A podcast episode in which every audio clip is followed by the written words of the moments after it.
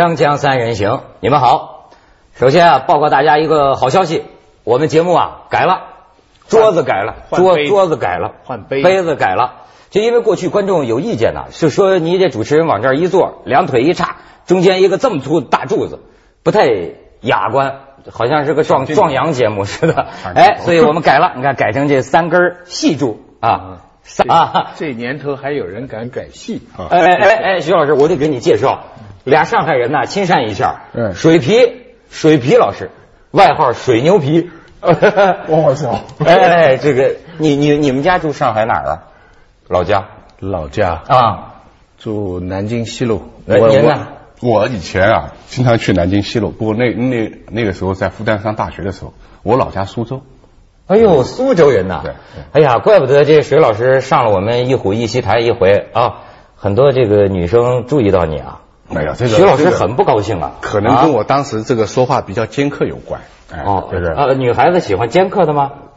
我当时主要可能最刺激的一句话就是犯贱吧，就是说很多人犯贱吧。对对对。可能说出了广大女同胞的心声，因为绝大多数的女同胞是不可能嫁给大款的。哦，哎，他们对于嫁给大款的女生，实际上心里面总有那么一点点疙瘩。徐老师其实本性很羞怯，你看，嗯，静如处子啊，跟水一样。但是咱们这水牛皮啊，性如烈火，一说话，待会儿你就感觉到了。我这个我不太像这个南方人，这个是吧？就今天嗓子也不太好，嗯，昨天晚上就喝酒喝猛了啊，至少八两左右。我说来之前我还问，哎，我说这个我的嗓子哑没哑？嗯，他说有点哑。对我可能还有点磁性，不是有点哑，而是很哑，很哑，很哑了啊！女生更喜欢，这有磁性，像像这个像个男人虎狼一般的声音，像个男人啊！但是为什么喝酒啊？水水皮老师这个关心民间疾苦啊！今天一来就给我拿来一张大照片，说你瞧瞧这么多人坐火车这么难受，我能不喝醉了吗？让他们给大家看看，你瞅瞅。他这个不是难受啊，我跟你讲，不是坐火车，这是没坐上火车，你知道吧？这个那天晚上我上夜班，上到十一点多钟，我一看那个新华社的东西，这个就照片来了。大雪，大雪封了回家路，北京西站十万乘客滞留，郑州站陷入瘫痪，铁道部、北京市政府组成联合指挥部进驻现场，好像打仗了似的。我说换板吧，把整个板给换了，嗯，这张照片就会糊上去了，而且的确是糊的比较大。哎，你看这十万人，十万人，这个是站在什么？站在北京西站的广场上，不是在室内啊。北京天寒地冻，嗯，我们一个记者中午十二点的这个火车啊，到了晚上十一点多钟，火车刚刚开。哎呦天哪，徐老师，这这咱香香港朋友见过这架势吗？这就春运。嗯，我估计会勾起徐老师当年知青时代坐火车的回忆，是吗？是啊。现在最容易回到过去的就是两件事情。嗯，现在生活变化快嘛，两件事情一做就回到过去。一是看新闻联播，为什么看新闻联播就回到过去？你再不理解嘛？你看新闻联播这几十年不变的嘛。啊。第二，第二就是坐火车。嗯，对对对。你一回到老的东青岛四方车厢那个那个里边，就回到过去，时光倒流。真是，我想起这个事儿也是感触万千。他们前两天就说这个，说这个春运的时候啊，现在这个一票是肯定买不到的。嗯，这个第二呢，就是现在买到票的人上车最好带尿布。对，尿不湿，尿尿不湿。对，因为这个你基本上没有可能上厕所。你如果路途长一点的话，你就得自己解决这个问题。没错，这现在这个与时俱进呐，人们的智慧增加了。我一看这招，我就发现我当年太傻了。我从广州坐到北京，我创造了什么样的人间奇迹？你知道吗？上火车的时候就内急了，上的时候就内急了，但是已经后悔了，就后悔说那不如上了厕所再上。没有，就从那个时候开始憋着三十多个小时，三十多个小时，他们还挤我膀胱啊，周围。七八个人，我一直挤的，倒是也不累，因为脚都离了地了，脚都离了地了。好家伙，最后挤的我这个，你体内发生什么变化，你知道吧？开始我跟你说，这憋急了会脸红的，你知道吗？我就觉得一路上我这脸上小脸发烧，小脸发烧，上火啊，这个尿从这个脸上走了。终于到达石家庄，我哥哥来接我，我蹭家第一个去厕所。你知道，这医生可以研究一下，当人憋了三十六个小时的这个这个尿之后啊，尿不出来了。尿不出来，我在厕所出出不来了。不，你的印象还是挺强的。理论上讲，你应该有尿毒症。就你今天还能坐在这里胡说八道的话，所以你要感谢上帝，是吗？两千零三年北京也是一场小雪，嗯，把整个交通给搞垮了，瘫痪了。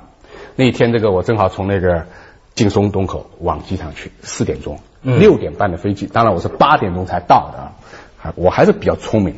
为什么呢？小雪下小雪，大家都不注意，不注意的话呢，天一冻，路面结冰。嗯，北京的四环也好，三环也好，二环也好，全部瘫痪。为什么？这个车子走到那个，就是环线，它不都有高架桥对对对，它有坡度嘛，车子走到里全都不敢走。就前面只要有车走的话，就像鬼子进村的时候的那个那个窜地雷的一样的，一点一点往前蹭，后面的车都是拉开四五十米的距离。你想整个环路上有多少高架桥，都这么拉开距离的话，车子全都走不动，一堵堵四五个小时很正常。很多人是半夜三更回的家，你看环路上，环路上就变成厕所了。哎呦，车门一拉，大家下来，那你怎么办？哎呦天，就在路上尿吧。哎呦，咱可以看看，所以我说体会一下这个处境，就得身临其境。我你看，你看几张照片，哎呀，我觉得这也是咱们这个人间奇观。你再再看一张。这是在在这里边，这里边看来也没什么暖气了，这是裹着毛毯呢。你再看一张，哎呦，这个情况我很亲切啊！我当年就曾经这么躺着卧铺啊，这还是这所谓卧铺吧？这家庭这种情景啊还算好的。你知道我前两天看到一个真实的一个情景是一个什么情景？就是公路上查超载，嗯，查超载，因为他那个长途车啊都是上下两层啊，这个买了票，买了票之后呢，就是那个。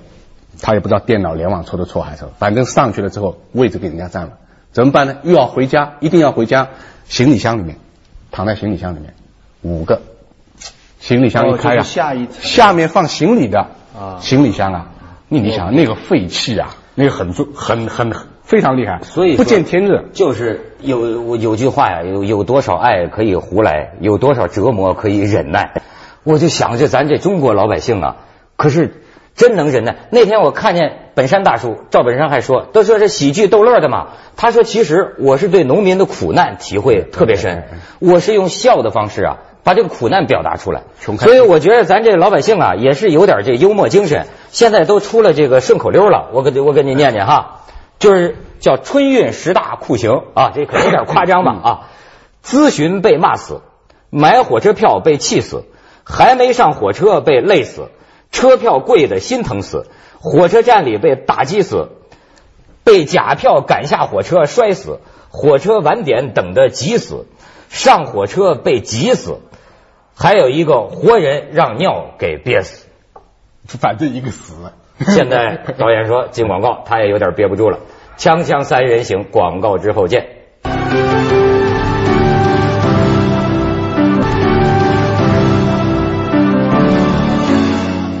哎，这春运真是哈，此情此景，人何以堪？哎，徐老师，咱们这个现代文学，这这感慨，你有感慨了，嗯。这年年讲这个春运，嗯，不知道讲到哪年才会完呢？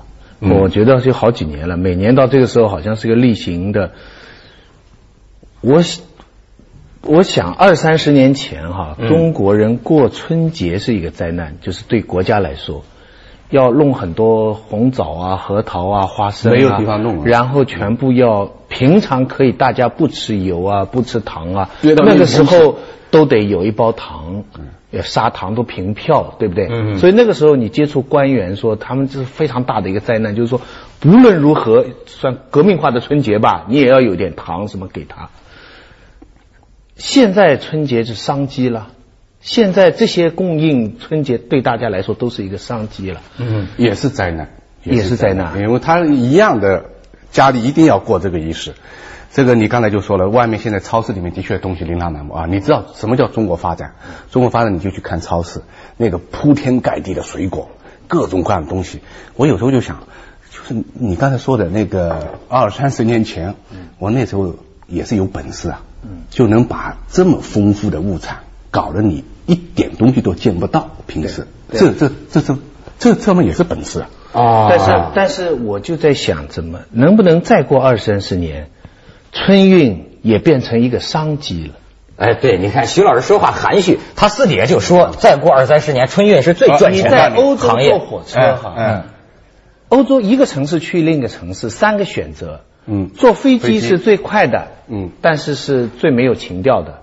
开汽车是最累的，是最省钱的。不过现在油贵了也不省钱。最好的方法坐火车去。嗯，那火车随便的火车车厢都是像我们的这软座这样的进房间的。嗯，就坐火车，咱什么时候中国？你看现在飞机跟人家一样了，开车现在也很像北京现在汽车社会两百万辆汽车了。相比之下，只有一个火车。中国人的火车社会跟世界接轨的，是最慢最慢。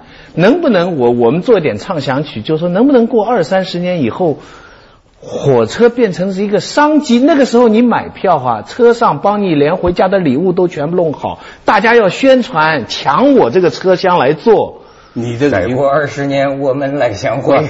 他这个肯定悲观了，二三十年啊。的确是悲观了啊！就是你，你是一个小民百姓的心态在那里畅想。这个铁道部，嗯，排了个计划，说没问题的，到二零一零年，我给你解决一票难求这个问题。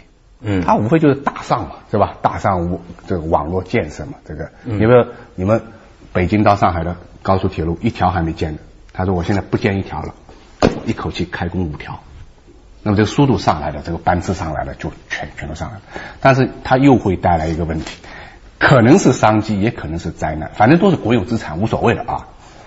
票价贵了，不是票价贵了。春节期间我们这么大的运量，两个多亿的运量，春节期间运量能够满足了，春节过后呢，这个运力马上就过剩，就空了，可能就会像马上就会跟欧洲接轨了啊，这个。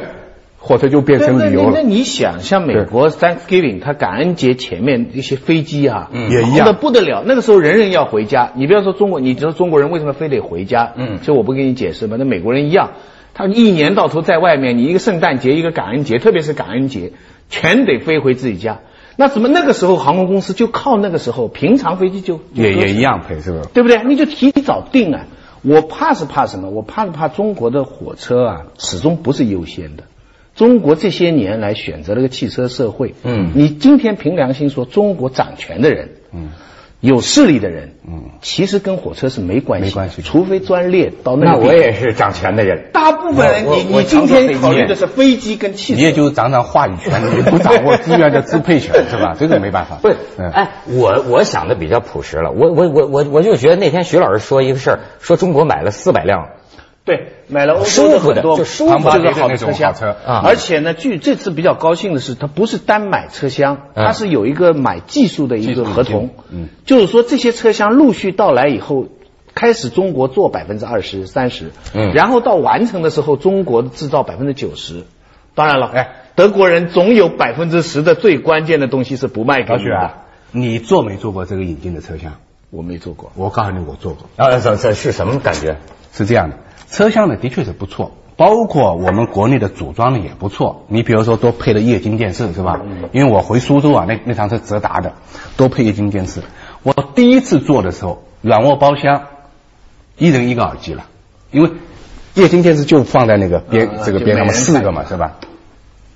我第二次在坐的时候啊，那个北京列车站的那个列车员啊，态度很好，先来商量，说我们只有两个耳机。只有两个耳机，两哦，就耳机不够了，耳机都坏掉了，耳机都坏，只有两个耳机。你怎么跟贼似的？敲敲门声的说，是啊，是啊，谁呀你？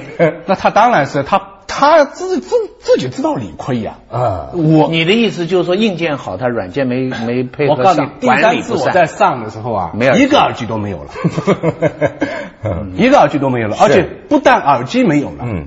那里面的片子啊，全变成了一成不变的北京风光。你想什么呢？毛片啊，全是北京风光。以后就全放广告啊！哎，广告都没有。我我我我我我给你们看几个照片，车厢内部环境，咱咱咱咱咱瞅瞅。哎，这是什么？日本的，是吧？这是不定看那人长得谁是哪儿斯拉夫。再看下边，哎，你瞧，我坐过这火车啊，法国到荷兰的。哎，那叫一个舒适，那是个人过的日子。你再看下边，这是咱中国的，儿子有希望了，也不错。这正在，这是中国现在已经研制的这个，你看这内部环境宽敞的，简直是哈，跟人民大会堂那座位似的，对吧？对你呀，这完全是气人。我跟你说，农民工啊，包括这个一般的这个做硬座的哥们，看到你这个东西，非得把你电视台的给砸了不可。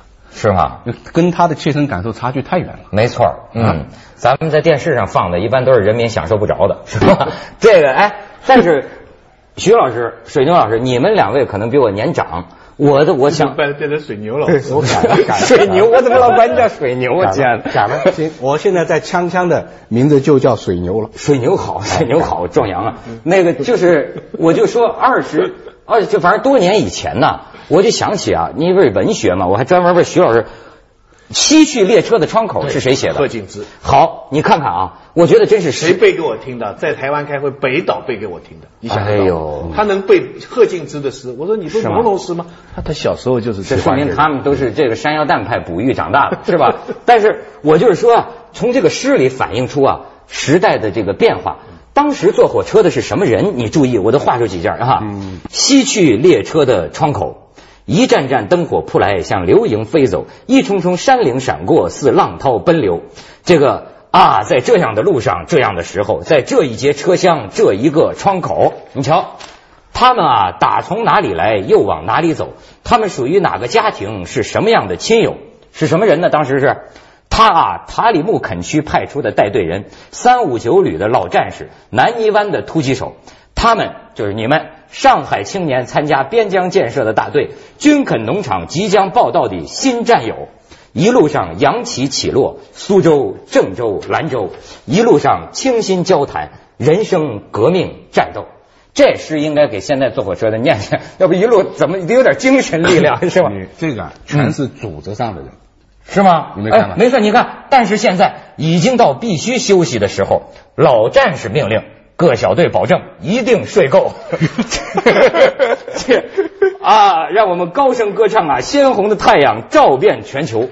你你看，这是当时坐火车人们的那种抒发。那时候坐火车还真是一种享受，哎！而且呢，我刚才说了是组织上安排的坐的火车。嗯，你想吧，农民也没几个。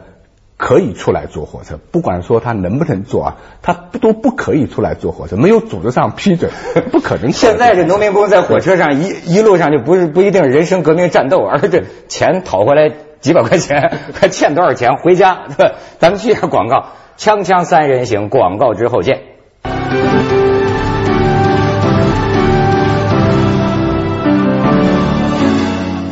徐老师浮想联翩，对，反正我从小养成的习惯。这火车上就会想这个生活的前前后后的变化，人生革命战斗。对对，火车呢是欧洲欧洲的这些城市哈，火车是最优先的，每个城市的中心就是火车站，然后他们的火车走的路线是最漂亮的路线，不管瑞士也好，呃，比方德国莱茵河边上最漂亮的风景线是火车走的。中国今天的交通啊，走的是另外一个方向，没想清楚。现在城市里边最好的路是指私家车走的，公共车走的是差的路，在就整体的布局上，航空跟汽车远远优越于火车。嗯，火车是给老百姓的，所以我觉得这个总体上，而中国学美国走这样的汽车社会的路线，其实是不具备条件的。所以，所以在某种程度上，我们我们如果是讲火车的话，要让每个人都能够享受在火车上有一种。基本人权，然后还能得到一种享受的话，我不知道啊，不知道，真是理想，这是这个理想。你说二三十年，你你刚才讲了，有了车还不够用，嗯，还要整个文化，还要整个所有这些东西。其实这其实这个这个就老许讲的这个公共交通的问题，就是我们解决这个交通啊，究竟靠什么啊？所以不光是铁路，城市里面也一样。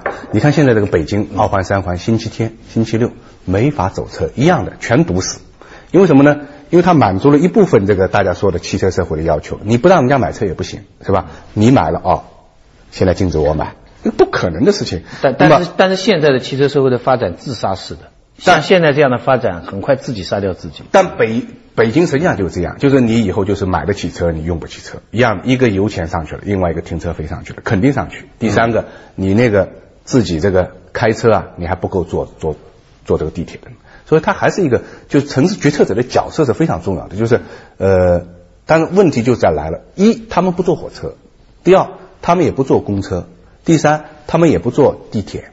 所以你看北京这个地铁，从我到北京快二十年了啊，也就增加了一条地铁线。到现在就增加了一条线。当然最近几年可能多了。但为什么这么发展汽车呢？因为它 GDP 拉动的快啊。嗯。它一入市啊，这个最快见效啊。汽车的利益集团呐，是是加上保险的利益集团呢，所以这个，哎呀，所以地铁啊、火车啊这些东西相对来说，什么时候能变好啊？希望它。嗯，徐老师，你这个怎么着？好像这个忧国忧民，很很灰色，很灰色，感觉前途好像不是光明的了。对，我刚才展现了一个非常光明的前途。二三十年，二三十年以后，这个春节套餐、回家套餐，大家都来。这个不是你买票难，人家到你这里来。这个这个，客观的讲啊，这个春节啊，中国两亿到三亿这么一个。